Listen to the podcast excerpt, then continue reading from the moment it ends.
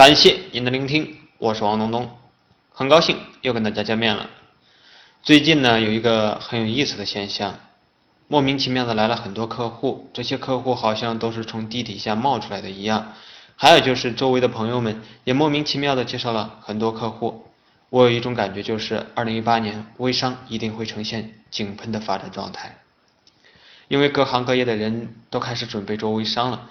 大家要么准备做品牌商，要么是找个靠谱的产品做代理。准备做品牌的企业，大家都在找微商咨询机构。这个趋势对于我来说是极好的。还有一个非常有意思的现象，往往前面的那个客户还没有谈好呢，他就已经开始给我们介绍新客户了。二零一八年，我什么都不想了，唯一要努力的方向就是不断的迭代产品和服务，提升现有客户的满意度。而他们的满意度最好的体现就是他们买了产品赚了钱。昨天啊，跟一个老板开项目沟通会，老板最后总结了几点，我觉得非常有意思，今天特意分享给你。首先是可控，产品、价格、渠道、团队这四个方面必须是可控的。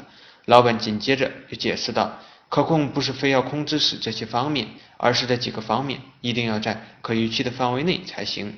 如果解决不了可控的问题，做得好与坏都是没有意义的事情。这就是老板的思维，可以不使用主动权，但一定要掌握主动权，而且还要做到足够的客观，而不是狭隘的一把抓。今天呢，很多企业都想做微商，但又害怕微商会带来一些不好的影响，畏首畏尾，到最后。却一事无成。这个老板说，做事啊就像牵牛鼻子一样，要学会抓重点、抓核心。其次就是创新思维。今天的微商来了，当很多人还在质疑的时候，还在怀疑的时候，我们要勇敢的站出来，要做领导者而非追随者。上一波电商的机会没有抓住，那也是因为思维的问题。这一次微商来了，大家勇敢一点。前怕狼后怕虎的人是做不成什么事情的。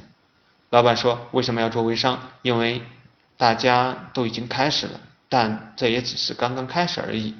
我们自己现在进入也还不算晚。”第二，时代的变化。你看看现在的每一个人，人人都有一个手机，大家的注意力都在手机上了，而我们这些做营销的人，就要把营销的活动做到人们聚集的地方才行。第三是态度，创新必然会出现问题、错误，但没有关系，总结经验重新再来就好了。任何一个事物要想发展，就必然要进行创新，但没有哪一个创新是一帆风顺的。无论是国家还是企业，哪怕是一个人想要创新、想要进步，那就必须要有面对失败的勇气和魄力。做微商也是一样。要抱着学习和试错的态度去尝试，要跟成功的机构去合作。饭后呢，老板说新事物来了，作为班子带头人，我要把态度表达出来。只有这样，大家干活的时候才能放得开手脚。不仅如此，还要鼓励他们，让他们看到更高的目标。